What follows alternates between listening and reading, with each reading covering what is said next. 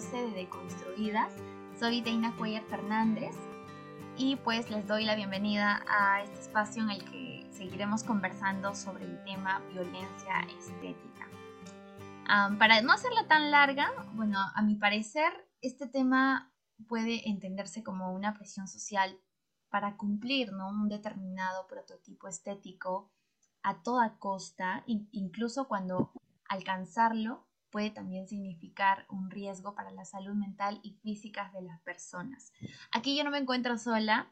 Eh, ¿Cómo están chicas, Daniela y María Gracia? ¿Cómo se encuentran? Y, bueno, ¿qué tal les parece este tema? ¿qué, ¿Qué es lo primero que se les viene a la mente cuando escuchan violencia estética? Hola chicas, un gusto estar aquí de nuevo. Bien, eh, respondiendo a tu pregunta, la violencia estética es un tipo de violencia muy específica.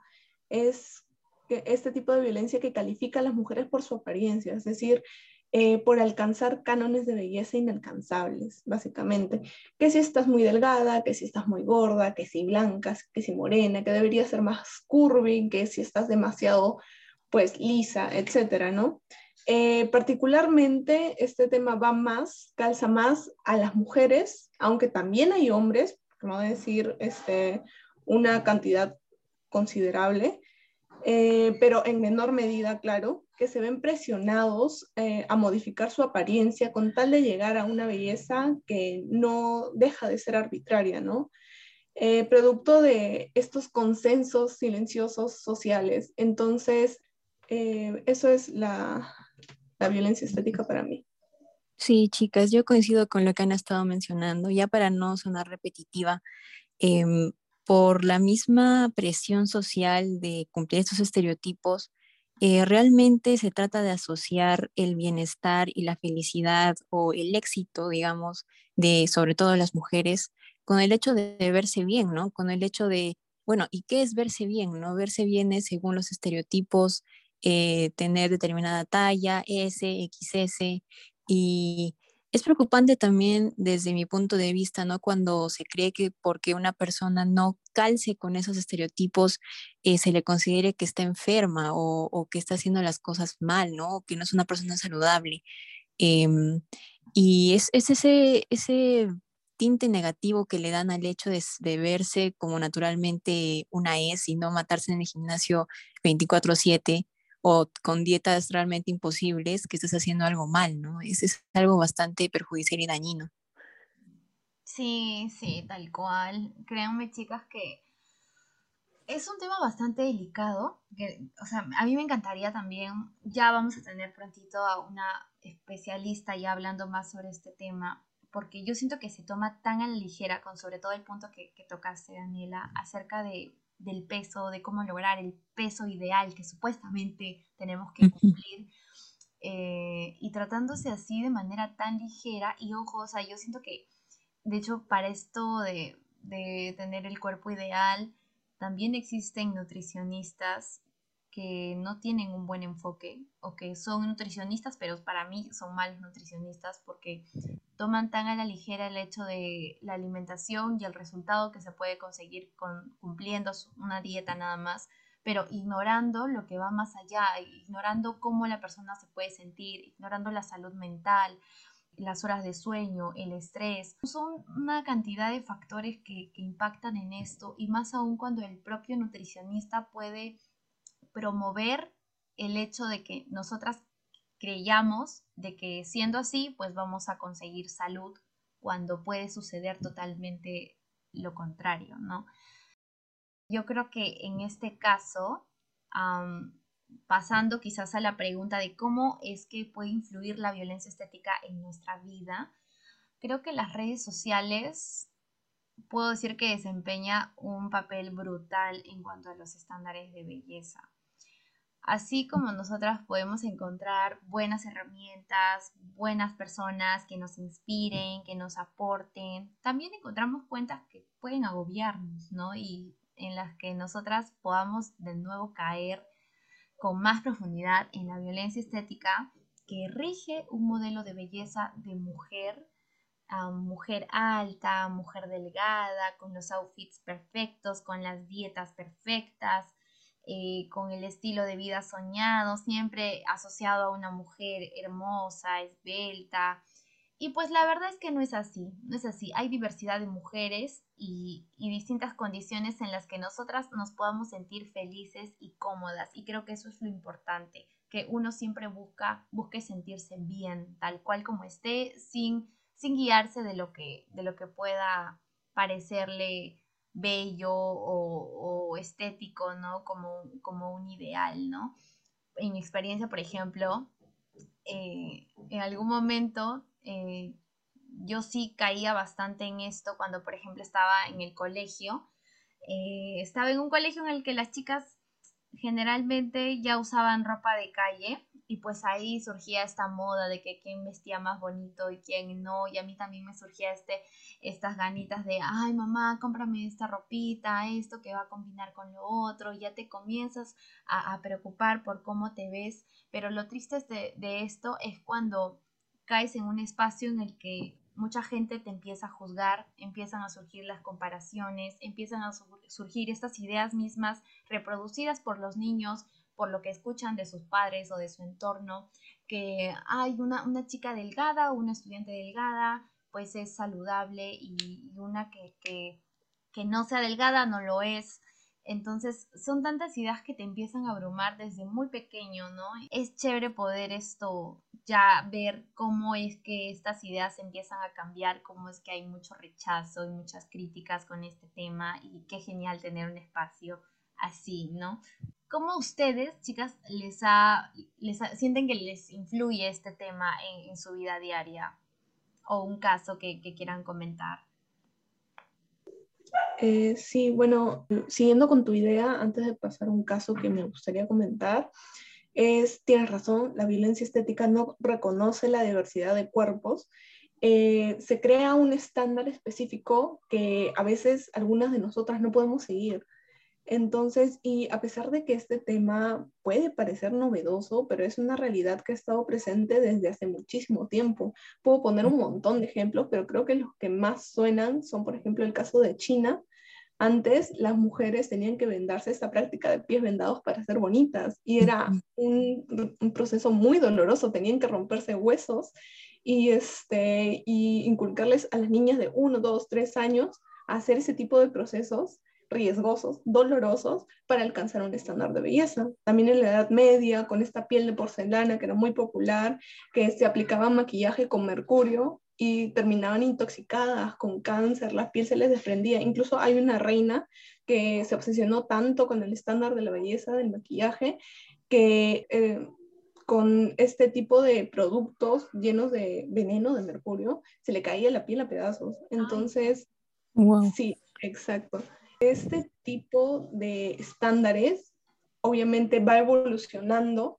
Eh, no en todas las sociedades es lo mismo, pero sí llegan a un consenso de lo que es la belleza que nadie puede alcanzar. Y pasando a la experiencia propia, eh, tengo muchísimo que decir. La violencia estética me ha afectado mucho más de lo que me gustaría admitir. Siempre me he encontrado con este tipo de comentarios sobre que soy bonita, pero que soy demasiado obesa, era demasiado gorda. Yo era una niña, eh, bueno, me, me, encantaba comer, me encantaban los dulces y siempre he tenido estos rasgos de niña que, a, bueno, a los ojos de los demás me hacían ver agradable a la vista, ¿no? Pero eh, ya en la adolescencia, en el colegio, como tú comentabas, eh, me hacían ese tipo de comentarios, ¿no? Tienes suerte de ser bonita, pero qué pena que seas gorda o que no te sepas vestir, cosas así. Entonces, eh, este tipo de comentarios para alguien que está formando su autoestima afecta muchísimo. Entonces, eh, por ejemplo, a mí principalmente me hizo obsesionarme con lo que es mi peso y sufrí de diferentes trastornos alimenticios, que eh, me parece que es un tema que vamos a tocar la siguiente semana, pero es este, esto es un punto de vista de una experiencia personal. Eh, llegué a sufrir estos trastornos alrededor de 3, 4 años y fue gracias a mí y ayuda psicológica claramente que si alguno de ustedes, alguno de nuestros oyentes ha sufrido este tipo de cosas, la ayuda psicológica es lo mejor que pueden encontrar si haces una conexión, un match, un clic con tu psicóloga. No todos los psicólogos, al igual que nutricionistas, son buenos porque también tienen sesgos, pero la ayuda psicológica es, ayuda bastante, muchísimo. Y bueno, otro ejemplo que yo he vivido también eh, son comentarios sobre lo que le hago a mi, a mi piel, a mi cuerpo. A mí me gusta mucho todo lo que es los tatuajes, los piercings. Eh, ya apartándonos un poquito del tema del el peso, este tipo de violencia estética, por ejemplo, recibí un comentarios sobre eh, una persona de que tener tatuajes era señal que denotaba mi inestabilidad mental cuando todos mis tatuajes, por ejemplo, tienen significado.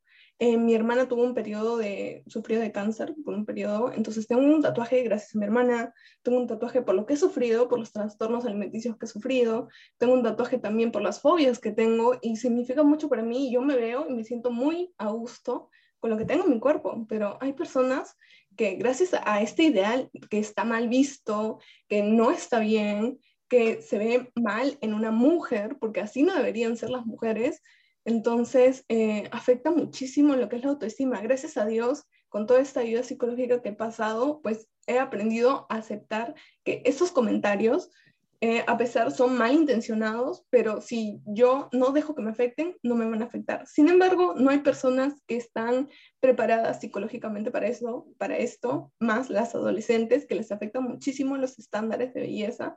Entonces, que un adolescente escuche esto de una persona mayor, 30, 20, 40, 50 años mayor, este, suponiendo que en la sociedad las personas mayores tienen más razón, entonces te hace cuestionarte todo, ¿no? Y si lo que me gusta no está bien, y si cómo me veo no está bien, y si debería dejar de hacer esto, y poco a poco esto te daña tanto mental como psicológicamente em, y también físicamente, porque los trastornos te causan un daño físico. Por ejemplo, eh, para alcanzar la delgadez extrema, pues afecta todo, la principal, la anemia, te puedes volver... Eh, anoréxica. gastritis, anoréxica. Estos son trastornos alimenticios, ¿no? La anorexia, la bulimia, te puede causar gastritis, o sea, daños físicos gracias a este tipo de ideales. Entonces, eso es lo que puedo comentar eh, desde, mi, desde mi experiencia. Sí, qué valioso lo que nos comentas, amiga, porque este, realmente lamento que hayas tenido que pasar por eso, ¿no? Y lamentablemente no es un caso aislado, ¿no? Creo que de todos nuestros grupos de amigas podríamos decir que casi todas o todas hemos tenido que sufrir con este tipo de, comentarios acerca de nuestro cuerpo y de que por qué nos vemos así, por qué no nos vemos más delgadas o por qué no sé, nos arreglamos un poco más. Y luego este repaso histórico muy interesante que nos has dado acerca de esta violencia estética, este, creo que es importante recalcar que las redes sociales engañan. O sea, todo lo que vemos de las chicas que están súper fit y que se dedican a ejercitarse y tener de dieta una fruta de desayuno, otra fruta de almuerzo y están así todas súper delgadas, eh, realmente es perjudicial para ellas, sí, pero es una pantalla. Muchas veces este, siempre se ha evidenciado que las fotos que publican las influencers en en Instagram o las influencias que están en TikTok son este, fotos o videos que están photoshopeados, ¿no? No son realmente la realidad. Y creo que eso lo damos por sentado, ¿no? Pero creo que es necesario reflexionar, sentarse y decir, realmente lo que estoy viendo no es real. O sea, esos estereotipos, esas, esa idea que te meten en la cabeza de cómo debes lucir y cómo debes verte, realmente no es real. Nadie puede conseguirlo porque todo es este, Photoshop, todo es edición. Entonces, creo que eso es muy importante también cuando se habla con ya no este, chicas jóvenes, no adultas que ya pueden entender un poco este tema acerca de la edición de fotos o edición de videos, sino con las chicas adolescentes, porque hablamos que, por ejemplo, en TikTok existen influencers así de ejercicio o de dieta saludable, pero ya extrema, y la gente que está en TikTok, eh, la audiencia usualmente son chicas desde muy niñas, ¿no? 12, 11 años, 10 años, que no entienden que todo lo que ven realmente no es tan cierto y tienden a creer que tienen que aspirar a hacer eso, ¿no? Y de ahí que se desarrollen este este afán por bajar de peso a lo loco o de verse de determinada, de determinada manera o vestirse de determinada forma, ¿no? Y es muy peligroso, creo yo, porque mm, justamente no tienen este filtro, ¿no? De decir, ok, esto de aquí que estoy viendo realmente no es bueno para mí, pero lo sí, pero ellas lo siguen porque está de moda o porque creen que así debe verse una chica, ¿no? Entonces, eso conectándolo un poco con mi vivencia acerca de eh, la violencia estética en mi vida, eh, pues al igual que ustedes, yo desde los 14, 15 años debo reconocer que he sentido esa presión por ser delgada, ¿no? Cuando, por ejemplo, me fui de viaje de promoción, ya tenía como 17 años, 16 años, em, me privaba de cosas, o sea, de comer, solo para tratar de verme bien en las fotos. Entonces, era, era un restaurante todo pagado, un hotel todo pagado, y a mí me, me parece increíble, ¿no? Que por el hecho de no perder la figura o por, por verme flaca en las fotos y no parecer ahí un rollito que aparezca ahí por, por un lado por el otro, me haya privado de comer y me haya privado de disfrutar episodios tan importantes en mi vida como lo fueron mi viaje de promoción, ¿no? Y esto continuó tal vez un año, un año y medio más, ¿no? Y eso está muy mal, ¿no? Porque finalmente nos privamos de ser felices, ¿no? Y, y creo que eso no, no deberíamos dejar que pase. Nadie tiene derecho a, a imponernos un estándar y decir tienes que privarte de comer porque no está bien que, que comas mucho, porque vas a engordar. Realmente eso ya invade un poco tu libertad de decidir, ¿no? De decidir qué quieres comer, de decidir cómo vives tu vida, ¿no? Y, y bueno, ese era mi, mi aporte, ¿no? A, este, a esta conversación tan interesante. Ay, chicas, qué, qué profundo. En verdad, eh, o sea, yo no pensaba hablar sobre el, el tema de trastorno alimenticio en una persona. O sea, sentía que este tema lo podíamos conversar ya en el otro episodio, pero creo que es muy importante mencionarlo si vamos a tratar de ejemplificar, pues, ¿no? Cómo esto nos afecta dando un caso propio, ¿no? De la vida real. Yo creo que desde muy pequeñas también mirábamos, no sé, desde la televisión, desde los distintos discursos que una mujer siempre tenía que verse femenina, delgada. Entonces esto lo hacíamos parte de, nuestro comportamiento, de nuestras actitudes y de nuestras ideas, que desde muy chiquitas tratábamos de actuar para encajar en este estereotipo. Y yo siento que sí es muy importante resaltar que esta violencia estética es otra forma de violencia que sufren las mujeres hacia sus propios cuerpos y que también es una violencia ejercida por hombres. Ojo, yo no, no culpo esto a los hombres porque es todo un sistema en general. De hecho, también sé que los hombres en su proporción, eh, menos que, no, que la de nosotras, también lo sufren. Eh, porque si un hombre no se viste así, pues no parece tan tan macho como se dice, ¿no? O que si una mujer al igual eh, no se viste de tal manera o no se comporta como tal o no tiene tal cuerpo, entonces no es una mujer bonita. Entonces sí es una discriminación invisibilizada a causa de una sociedad impuesta a través de los cánones de belleza y la sexualización femenina a lo largo de muchos años. Es que nosotras lo hemos vivido a carne propia es porque obviamente desde muy pequeñitas teníamos ya estos problemas que trajeron sus secuelas, ¿no? A, daño físico, a daño psicológico. En mi caso, yo recuerdo que era una niña muy feliz, que vivía en un hogar en el que siempre había comida, que mi abuela era súper engreidora con la comida. Y en algún momento empecé a restringirme porque me avergonzaba de mi propio cuerpo en mi familia, la mayoría de las mujeres tiene tendencia a engordar. Entonces, yo siempre fui una niña gruesa, gruesa físicamente, pero yo me empezaba a sentir mal desde que empecé a, estudiar en el colegio mixto, recuerdo muy bien, porque ahí pues surgían estas comparaciones, estas ideas, yo me veía al espejo y me sentía muy mal y ya no era la niña feliz que yo era porque en el desayuno estaba cuidando que ya no podía comer tanta papa o tanto arroz porque me decían que la papa o el arroz engordaba y en verdad me da, o sea, me da como tanta tristeza que que mis, mis pensamientos o mis días ya no eran iguales, ¿no? Ahí ves cómo es que esta afectación viene desde una temprana edad en la que no merecemos sentirnos así. Y, y, qué bueno, y qué bueno poder conversarlo, porque de hecho es genial poder resaltarlo y volver a recordar a las chicas que nosotras no estamos para gastar tanta energía, para gastar tanto tiempo y dinero en eh, con tal de con tal de encajar en algo y con tal de hacer sentir bien a la gente que supuestamente eh, piensa que nos vamos a ver bien así o sentir bien así, cumpliendo tal estereotipo. No, no, no es así. Creo que hay que preguntarnos dónde está el límite entre la salud y la obsesión, porque también hay que cuidar eso. Yo recuerdo muy bien que yo pasé esa, esa línea de cuidar la salud a la obsesión y, y no me preguntaba, ¿no? ¿Por qué sigo emitiendo este juicio de valor basado en el físico hacia mí misma? Quizás hacia los demás, pero sobre todo esto me perjudicaba a mí.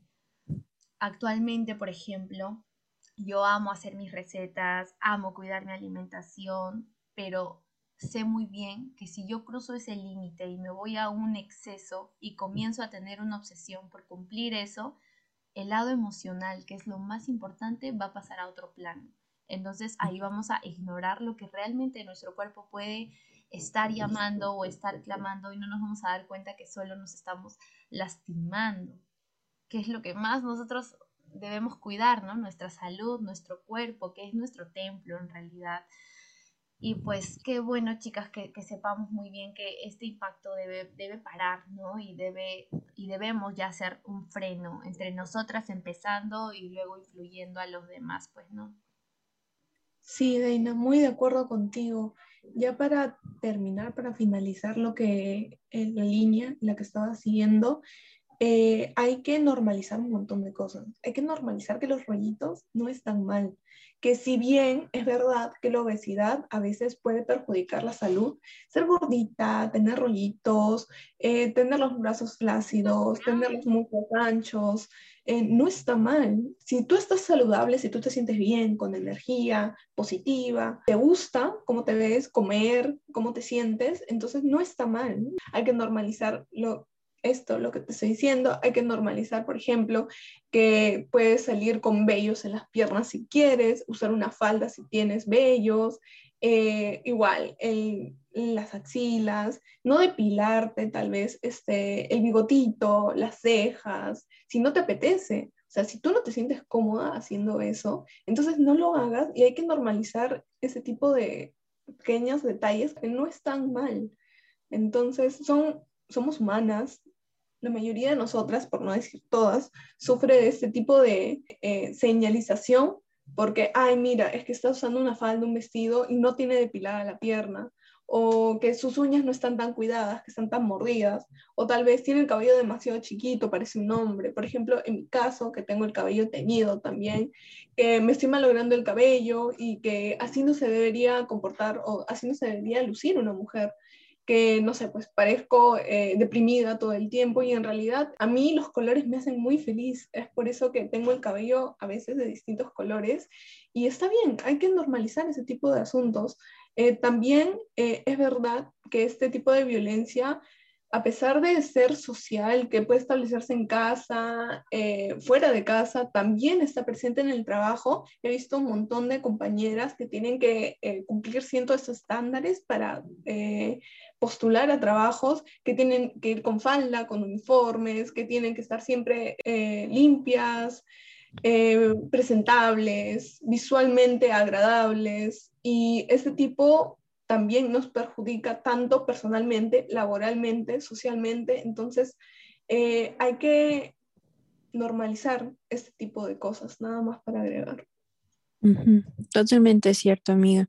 Y ya para terminar, ¿no? Yo quería, este, tal vez llamar a la reflexión, ¿no? En este tema de la violencia estética que es tan recurrente para nosotras, tan común en nuestros grupos de amigas y de familiares hay que tomar conciencia realmente que cualquier comentario acerca del físico o de cómo nos miramos, sobre todo las mujeres, cómo, cómo nos vemos, que tal vez para algunas personas no, no sea tan bueno porque no cumplimos con cierto estándar de belleza, ¿no? Realmente influye en la persona, realmente cala. Y esto no, no solo hablo para personas así o chicas que tengan 12 años, 13 años, que son mucho más em, susceptibles de, dañarse con este tipo de comentarios, sino para gente adulta, ya mayor. Em, cuando uno comenta acerca de físico, cuando se le hace ver que por el hecho de no verse como tal persona o como otra persona, realmente te, verás, te miras mal o estás mal, eh, realmente tiendes a crear... Eh, un impacto que tal vez no puedes ni medir, ¿no? Hay que tener mucho cuidado con los comentarios que hacemos, ¿no? Porque podemos llegar a herir a las personas de una manera que no podemos calcular. Y este, conectándolo ya con el tema de la violencia estética, realmente estaríamos cooperando con la perpetuación de estos, estos estándares imposibles de belleza, ¿no? Y creo que debemos tomar responsabilidad acerca de cómo nos dirigimos a las personas, a las mujeres, sobre todo, acerca de cómo se, cómo se miran, ¿no? Tener un poco más de tacto y, y pensarlo dos veces antes de comentar acerca de la talla que usamos, de la ropa que usamos o de cómo nos vemos, los tatuajes que tenemos o de cómo llevamos el cabello, ¿no? Hay que, hay que tener esa responsabilidad para, para comentar y para hablar sobre cómo se mira una mujer. Sí, chicas, totalmente de acuerdo, ¿no? Hay que recordar que ya dejemos de establecer como parámetros qué es masculino, qué es femenino y criticar a quienes no cumplen con ellos. desde a mí en este proceso para cambiar estas ideas y seguir con mi deconstrucción, sí me ayudó muchísimo poder seguir a cuentas positivas. Doy un ejemplo de ello, está por ejemplo Daniela Álvarez, ella siempre habla sobre la aceptación a nuestros cuerpos, ¿no? Más allá de, romantizar todo lo bueno, todo lo malo, eh, ella rechaza mucho esta violencia estética que, sufrimos desde muy jovencitas. Entonces, eh, busquen siempre a seguir a las personas que realmente les aporten, ¿no? Por ejemplo, cómo saber si las cuentas que sigo eh, pueden fomentar insatisfacción corporal. Eh, tú puedes identificar, ¿no? Si es que esas personas muestran sus cuerpos perfectos diciendo que lo consiguieron con un poco de disciplina, pero cuando en realidad es el producto de filtros, poses, tratamientos estéticos, cirugías, dietas muy rigurosas, o cuentas que le rinden culto también a la delgadez, como si fuera, como si fuera la fuente de la felicidad. No sé, por ejemplo, recuerdo muy bien haber visto un video de Iván Iturbe, esta mujer que es bastante pública y que tiene una gran responsabilidad al tener tan, un alcance tan fuerte pues en las redes sociales. Ella decía, sí, ya estoy, ya eh, eh, han pasado tantos meses desde que mi bebita ha nacido, pero ya estoy bajando de peso, me estoy sintiendo bien, solo me faltan unos kilitos más. Yo no sé si esta mujer piensa en la repercusión que puede causar a, al haber tantas chicas escuchándola y decir, wow, o sea, ella, ella quiere bajar de peso más o, ven, ¿no? Que Iván Iturbe asocia pues el hecho de estar gordita con, con, estar mal, porque siempre lo, siempre lo ejemplificaba de esa manera, ¿no?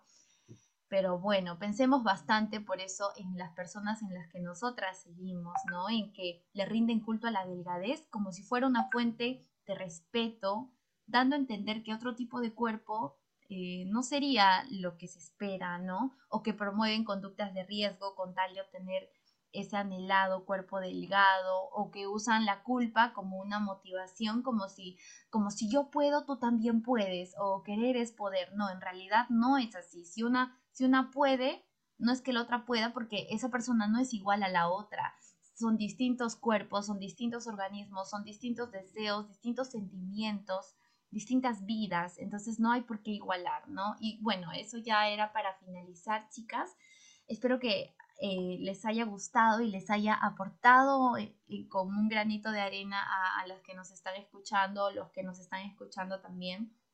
Eh, muchas gracias por ser parte de este espacio, Daniela y María Gracia. Y pues les recordamos que nos pueden encontrar en Facebook, en Instagram, que es la red en la que más nosotras estamos posteando contenido. Y también LinkedIn como Willa Women Unidas por la Igualdad, Eliminando Brechas. Y del mismo modo, a recordarles que nuestra cuenta en Instagram es deconstruidas.podcast.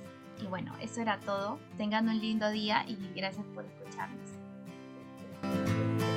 Adiós, hasta otra oportunidad.